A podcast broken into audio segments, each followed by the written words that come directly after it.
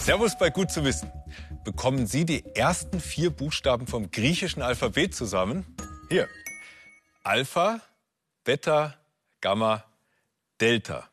Die Buchstaben, die haben wir zuletzt immer gehört, wenn es um Corona ging. Denn sobald eine neue Variante aufgetaucht ist, ist ein Buchstabe dazugekommen.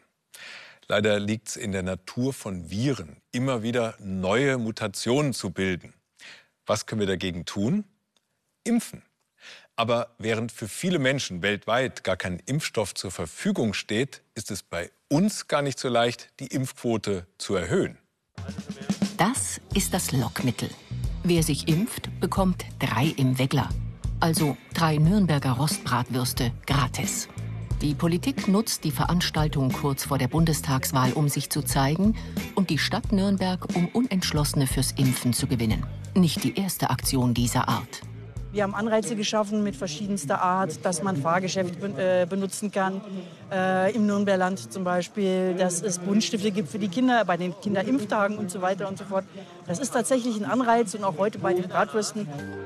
Bei rund 70 Menschen kommt das gut an. Sie lassen sich impfen. Doch längst nicht jeder ist davon überzeugt. Proteste einige Meter von der Aktion entfernt. Bayernweit ist die Nachfrage bei den Impfungen zurückgegangen. Impfzentren wie hier in Erlangen oder im Landkreis Dillingen waren oft ziemlich leer. Impfstoff ist inzwischen ausreichend vorhanden. Manchmal muss er aufgrund mangelnder Nachfrage sogar entsorgt werden. Ich halte das auf jeden Fall für paradox. Ich lese das oft selber, natürlich. Ich weiß auch, dass wir schon Impfstoffe wegwerfen mussten. Mir zerreißt es das Herz. Am liebsten möchte ich jede von denen äh, in den Koffer packen und rüberschicken. Aber die Option habe ich leider nicht. Rüberschicken. Zum Beispiel in Länder auf dem afrikanischen Kontinent, die deutlich weniger Impfstoffe zur Verfügung haben als Europa oder die USA. Die globale Impfstoffverteilung ist ungerecht, sagt Elisabeth Massute von Ärzte ohne Grenzen in Berlin. Wir sehen, dass circa 6 Milliarden Impfstoffdosen weltweit bisher verteilt wurden und in ärmeren Ländern ist aber nur ein Bruchteil davon angekommen, nämlich 260 Millionen. Um eine gerechte Verteilung der Impfstoffe zu erreichen, hatte die Weltgesundheitsorganisation WHO mit weiteren Partnern schon zu Beginn der Pandemie 2020 die Impfinitiative COVAX gestartet. Reichere Staaten zahlen hier in einen Fonds ein. So sollen dann auch ärmere Länder die Möglichkeit haben, Impfstoffe zu bestellen. Für Ärzte ohne Grenzen ist das aber erst ein Anfang. Wir fordern eine schnelle Umverteilung von Dosen, die eben ungerecht verteilt sind gerade, dass die schnell in die Länder kommen, auch noch vor Ende des Jahres und dass eben ähm, dann aber auch mittel- und langfristig zusätzlich Produktionskapazitäten ausgeweitet werden, dass eben nicht nur im globalen Norden produziert wird, sondern auch zum Beispiel auf dem afrikanischen Kontinent vermehrt äh, produziert wird, auch zum Beispiel mRNA-Technologie. Während in Deutschland die Menschen so zur Erstimpfung gelockt werden, manche schon ihre dritte Impfung erhalten haben, warten nach wie vor Millionen Menschen weltweit darauf, überhaupt einmal geimpft zu werden. Die Unterschiede beim Impfen, die sind schon gewaltig. Bei uns in Europa, da sind inzwischen etwa 70 Prozent der Erwachsenen vollständig geimpft. Ganz anders sieht es in Afrika aus. Hier, da sind laut WHO nur etwa drei Prozent der Menschen komplett geimpft. Allein aus Solidarität müssten wir uns als Weltgemeinschaft doch darum kümmern, dass möglichst viele Menschen schnell geimpft werden. Und außerdem gibt es dafür auch noch rationale und egoistische Gründe. Eine Reise um die ganze Welt hat das Coronavirus seit 2020 zurückgelegt. Auch durch den globalen Warenverkehr bedingt ist es bis in die letzten Winkel der Erde gelangt und es ist inzwischen mutiert. Das Virus macht, wenn es sich vermehrt, einfach Fehler in der Vermehrung seines Genoms. Und diese Fehler sind dann das, was wir als Mutationen bezeichnen. Jetzt ist immer die Frage, sind die Fehler relevant, ja oder nein? Geben die einen Vorteil oder einen Nachteil? Die meisten geben einen Nachteil, aber manche geben eben einen Vorteil, weil es ansteckender wird oder weil es der Impfantwort zum Beispiel entgehen kann. Ein Beispiel für eine Mutation, die Delta-Variante. In Indien hatten sich damit im Mai rund 30 Millionen Menschen angesteckt. Etwa 450.000 sind daran gestorben. Zu diesem Zeitpunkt waren etwa 10 Prozent der Bevölkerung Indiens geimpft. Je mehr Virusvermehrung auf der Welt passiert, umso höher ist die Gefahr, dass solche wirklich noch gefährlicheren Varianten dann einfach auch entstehen. Und das muss unser Ziel sein, das zu verhindern. Und es muss unser Ziel sein, aus einmal humanitären Gründen, aber auch aus den Gründen, dass man Varianten verhindert, wirklich weltweit eine gute Durchimpfung zu ermöglichen, indem wir Impfstoff zur Verfügung stellen für die Länder, die ihn eben einfach nicht haben und auch nicht herstellen können. Es liegt also in unserem eigenen Interesse, dafür zu sorgen, dass weltweit genügend Impfstoffe zur Verfügung stehen. Wie wunderbar doch die Technik ist. Mit dem Handy können wir schauen, wie es Wetter wird. Das Navi im Auto, das zeigt uns den Weg. Und vom Sofa aus können wir unsere Lieblingsserien streamen. Das alles hängt ab von Satelliten.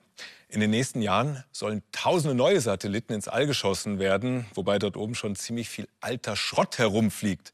Wir haben also ein Müllproblem im Weltall. Und das kann zu fatalen Kettenreaktionen führen. 10. Februar 2009. In 800 Kilometern Höhe trudelt der abgeschaltete russische Militärsatellit Kosmos 2251 durchs All. Kalkulationen in den USA sagen, der Weltraumschrott wird den heranrasenden US-Kommunikationssatelliten Iridium 35 um rund 600 Meter verfehlen. Die Kalkulationen sind falsch.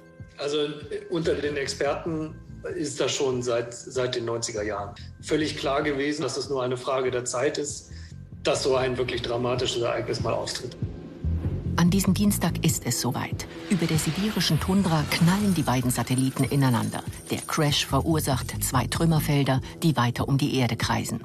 Und in dieser sind so viele Trümmer entstanden, dass alle Satellitenbetreiber plötzlich mit der doppelten Zahl von Kollisionswarnungen zu tun hatten. Wenn wir so weitermachen wie bisher, dann werden wir das auch nicht mehr einfangen können. Das heißt, wir müssen tatsächlich jetzt anfangen, dass wir dafür Sorge tragen, dass die Satelliten wirklich entsorgt werden. So sieht es rund um die Erde aus. Bald 7000 Satelliten sind da oben inzwischen unterwegs. Etwa 3000 von ihnen sind allerdings Schrott, der weiter seine Bahnen zieht. Und New Space, die Kommerzialisierung des Alls, hat gerade erst richtig angefangen. Mit Diensten aus dem All können hunderte Milliarden Euro verdient werden. Bald dürften da oben mehr als 50.000 Satelliten unterwegs sein. Satelliten waren lange so etwas wie Schweizer Taschenmesser fürs All. Ein Gerät, viele mögliche Funktionen. Weil es teuer war, Satelliten in der Größe eines Kleinwagens ins All zu bringen, sollten sie möglichst viel können. Weil die nötigen Komponenten immer kleiner werden, müssen Satelliten heute keine Kleinwagen mehr sein. Es reicht oft ein Gerät in der Größenordnung einer Mikrowelle. Mit den Kleinsatelliten ist jetzt so ein bisschen der Trend, dass man ähm, einzelne Missionen fliegt, einzelne Fragestellungen mit einzelnen Satelliten beantwortet. Und ähm, das sind dann kleinere Taschenmesser sozusagen. Kleine Satelliten sind auch billiger. Und dazu kommt noch ein Trend die Kommerzialisierung durch Privatfirmen wie SpaceX. In den letzten 10, 15 Jahren ist es 20 Mal billiger geworden, ein Objekt von einem Kilo Gewicht in einen Orbit in 500 Kilometern Höhe zu bringen. Beide Entwicklungen zusammen schaffen neue Möglichkeiten. Elon Musk zum Beispiel will mit Kleinsatelliten Breitband-Internet an jeden Punkt der Erde liefern mit einer sogenannten Konstellation von bis zu 40.000 neuen Satelliten. Online-Händler Amazon hat mit rund 3000 weiteren Satelliten Ähnliches vor. Das Unternehmen OneWeb kalkuliert noch einmal mit bis zu 6000 Kleinsatelliten. Dabei ist heute rund um die Erde schon eine beachtliche Menge Schrott unterwegs. Etwa 9000 Tonnen, um genau zu sein etwa 34.000 Bruchstücke, die größer sind als 10 cm. 900.000 mit einer Größe von einem Zentimeter. Und 128 Millionen Teile im Millimeterbereich. Zwei Drittel von ihnen sind im Low Orbit unterwegs, der besonders belebten Zone zwischen 200 und 2000 Kilometern Höhe. Der Müll im All besteht aus alten Satelliten, ausgebrannten Raketenoberstufen, Schlacken, herumfliegenden Deckeln, Klappen, Werkzeugen und Trümmern. Von Satelliten, deren Treibstoffreste explodiert sind, die mit anderen Müllstücken kollidiert sind oder die bei militärischen Übungen zerschossen wurden. Die ESA geht von mehr als 560 solchen Vorfällen aus. In Bahnen, in denen die Erdatmosphäre ihren Flug nicht bremst, bleiben die Trümmer Jahrhunderte im Orbit. Und weil sie zehnmal schneller als eine Gewehrkugel sind, kann ein Stück von einem Zentimeter Größe einen Satelliten zerstören und produziert damit wieder einen Riesenhaufen neuen Schrott. Damit rückt das sogenannte Kessler-Syndrom näher. Ein nach einem US-Wissenschaftler benannter Albtraum.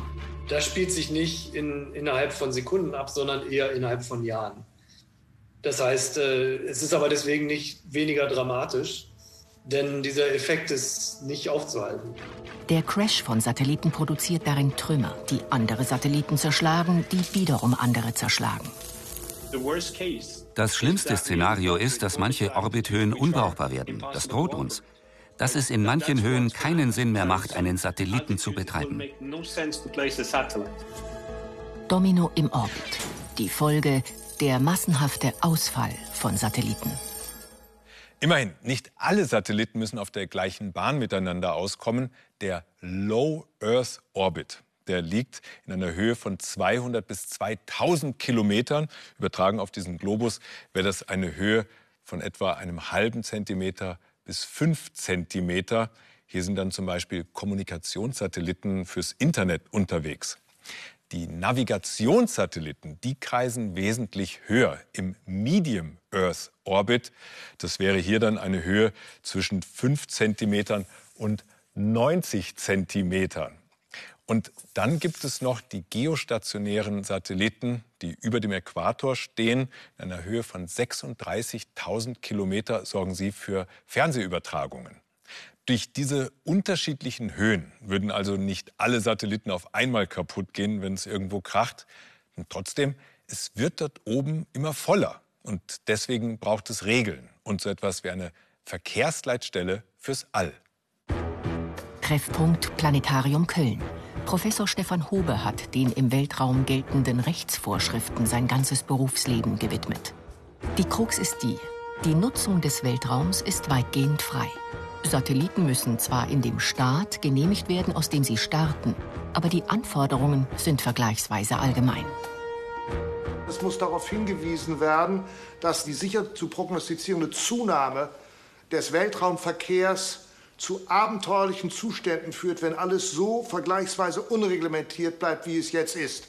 Dann kann im Grunde genommen jeder dort machen wie Wild West und kann sein Ding starten.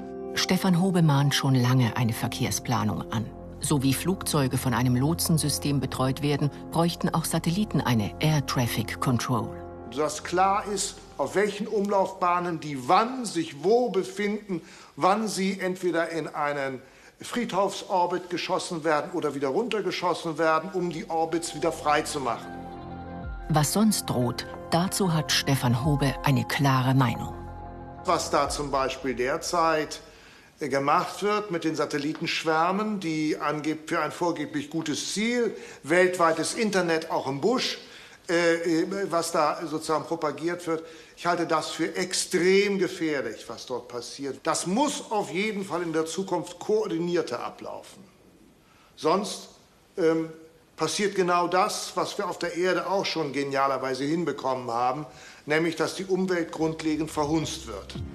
Das ESOC, das Space Operations Center der ESA in Darmstadt. Aufnahmen aus der Zeit vor der Pandemie. Holger Krag ist Leiter des Programms für Weltraumsicherheit bei der ESA. Zur Sicherheit gehört auch, die eigene Satellitenflotte unfallfrei zu halten. Vom ESOC aus werden die Satelliten notfalls auf Ausweichkurs geschickt. Je mehr in bestimmten Bahnen los ist, desto aufwendiger ist das. Wir reduzieren das auf die Fälle, die, die wirklich eine hohe Kollisionswahrscheinlichkeit haben mehr als 1 zu 10.000. Äh, und selbst das sind, ähm, führt bei unserer Flotte dazu, dass wir jede zweite Woche ein Ausweichmanöver machen müssen. Eine intelligente Verkehrsregelung ist bislang reine Zukunftsmusik. Ob die zahlreicher werdenden Satellitenbetreiber Kollisionen verhindern, scheint auch vom Zufall abzuhängen. Man muss sich irgendwie absprechen und koordinieren. Äh, und da merken wir, dass dafür noch vieles fehlt. Also es fehlt oft die Telefonnummer, es fehlt oft die E-Mail. Smartere Satelliten könnten das in Zukunft selbst regeln, indem sie sich absprechen und ausweichen. Aber mehr Satelliten bedeutet langfristig auch mehr Schrott. Zurzeit stranden rund die Hälfte der Satelliten, die eigentlich entsorgt hätten werden müssen, aktiv. Und wenn der, diese gleich, das, das gleiche Verhältnis angesetzt wird bei dieser großen Satellitenzahl, die jetzt gestartet wird, dann bleibt natürlich eine große Zahl. Was es braucht, ist eine internationale Lösung, die den Verkehr regelt und die Müllproblematik gleich mitlöst. Ja, in der Tat ist die Rechtsetzung in Weltraumangelegenheiten sehr defizitär.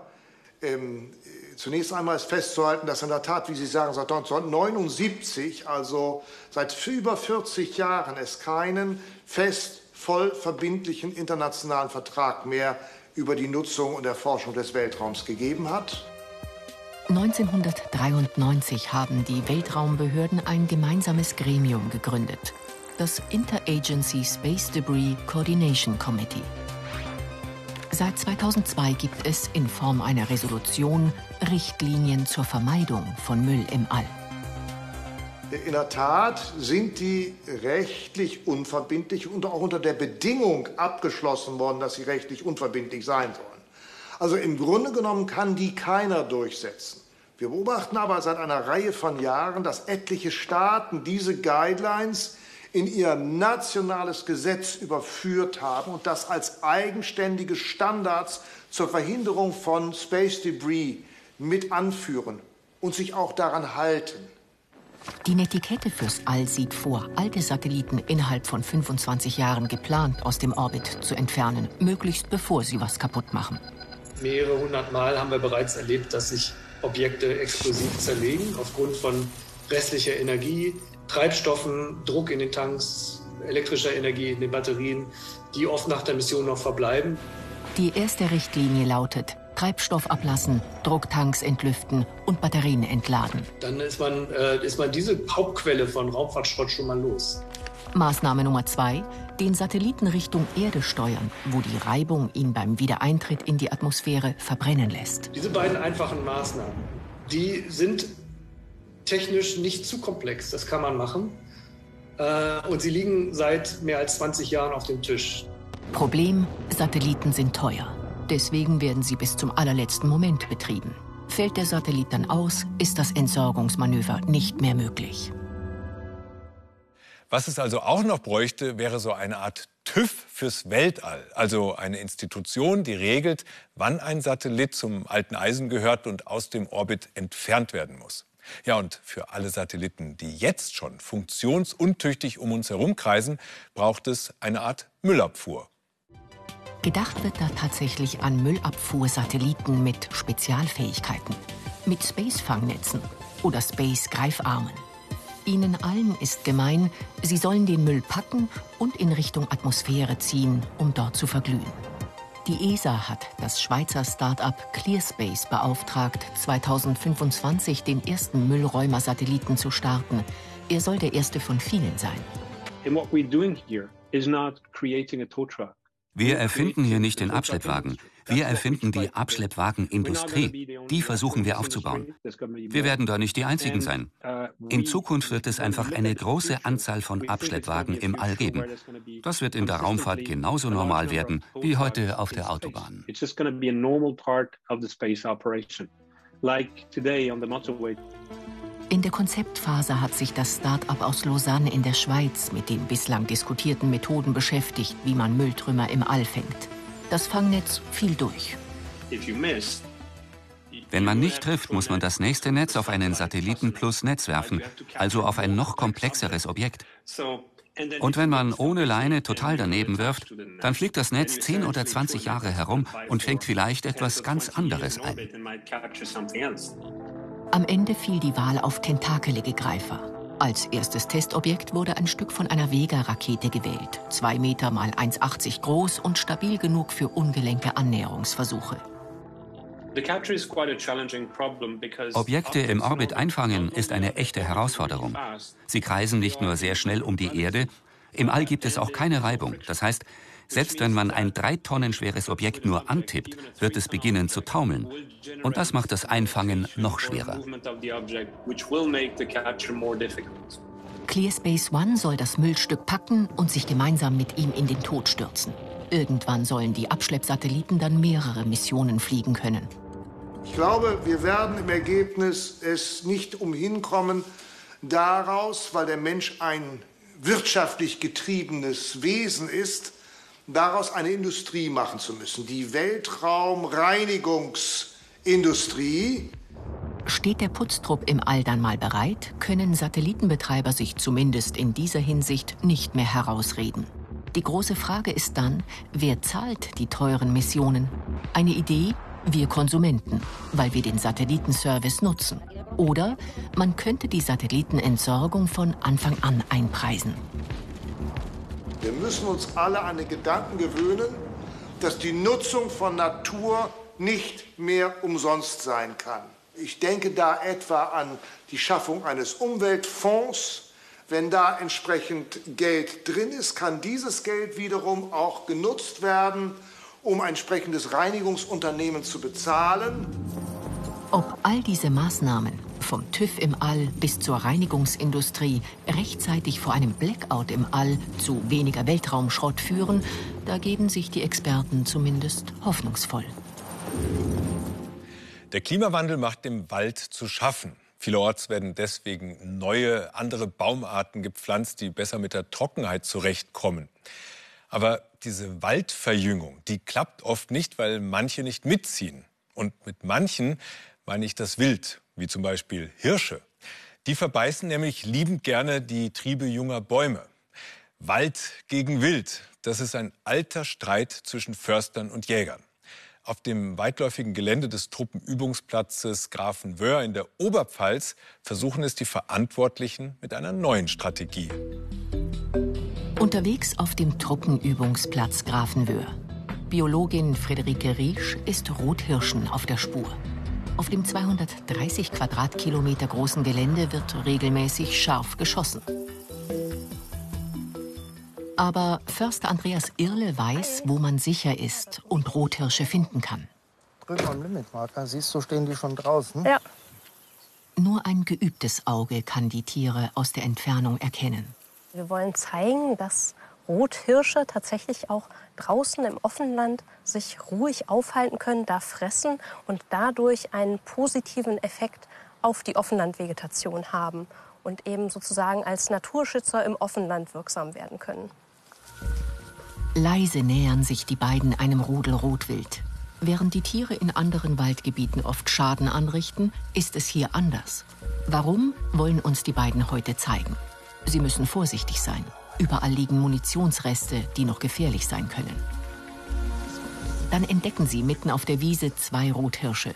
Insgesamt sollen sich hier tausende Tiere aufhalten, die, so sagt die Forscherin, dafür sorgen, dass die Wiesen waldfrei bleiben und sich besondere Arten ansiedeln können, wie die blauflügelige Ödlandschrecke.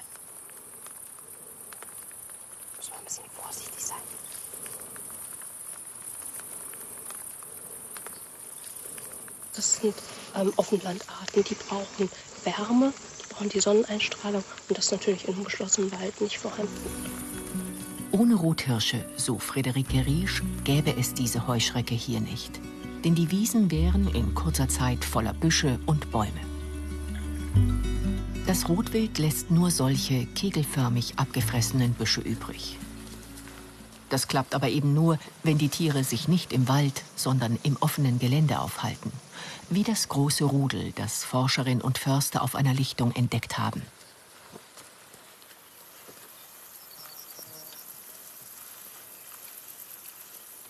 Was wir begrüßen, dass sie eben auch im Offenland bleiben. Denn umgekehrt, die schlechteste Wirkung wäre die, wenn die vom Fluchtverhalten in den Wald gehen, stehen dann im Wald, haben Hunger und können nicht mehr zurück aufs Offenland, weil irgendeine Störung war, dann würden sie natürlich auch wieder gezielt auf die Bäume zugehen, was wir nicht wollen. Das Rotwild hat unter Förstern einen schlechten Ruf. Die Tiere verbeißen die Triebe junger Bäume, die aufwendig gepflanzt werden, um neuen Wald zu schaffen. Im Wald hier in Grafenwöhr aber kein Verbiss, sondern saftige lange Triebe, obwohl hier über 7000 Rothirsche leben. Auch den frischen Trieb kann man ganz zufrieden sein. Rotwild nicht als Schädling im Wald, sondern als Nützling auf den Wiesen. Das klappt hier, weil die Förster nach einem bestimmten Konzept die Rothirsche jagen. Ulrich Maushake ist der Chef der Förster und nennt seine Jagdstrategie der gelenkte Hirsch. Das bedeutet, die Rothirsche im Wald schießen, um es ihnen dort ungemütlich zu machen und sie so auf die Wiesen lenken, wo sie in Ruhe gelassen werden. Bisher klappt das noch nicht überall. Auch hier gibt es noch Stellen mit Verbiss. Daher will Maushake in den nächsten Tagen die Jagd verstärken. Unser klares Konzept ist ja der gelenkte Hirsch. Das heißt, wir wollen ihn aus dem Wald herausbringen in das Offenland. Und das bedeutet, hier jagen wir intensiv und das Offenland machen wir ihm gemütlich. Und im Offenland hält das Rotwild die Wiesen frei. Friederike Riesch hat einige Stellen umzäunt, sodass das Wild dort nicht grasen kann. Dort zeigt sich, wie schnell und stark die Wiesen ohne hungrige Rothirsche verbuschen würden. In knapp vier Jahren sind die Bäume schon zwei Meter hoch. Das war schon beeindruckend, wirklich, dass man ähm, ja, sieht, wie schnell eigentlich eine Fläche wieder zuwächst. Und ähm, ja, wie stark Rothirsche hier einen Anteil daran haben, die Flächen zumindest für lange Zeit offen zu halten. Das war schon sehr beeindruckend. Das Rotwild frisst nicht nur Büsche und Jungbäume, sondern auch Gras. So haben auch Wildblumenarten, die langsamer wachsen, eine Chance, sich zu behaupten.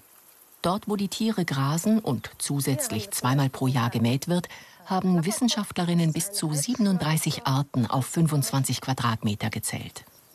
Ja, hier haben wir jetzt noch den kleinen Odermenning, der blüht ganz schön. Wo das Rotwild nicht grast, gibt es rund ein Viertel weniger Arten. Würde also, wie sonst vielerorts in Deutschland, das Rotwild auf den offenen Flächen gejagt und in den Wald getrieben, hätte das negative Folgen.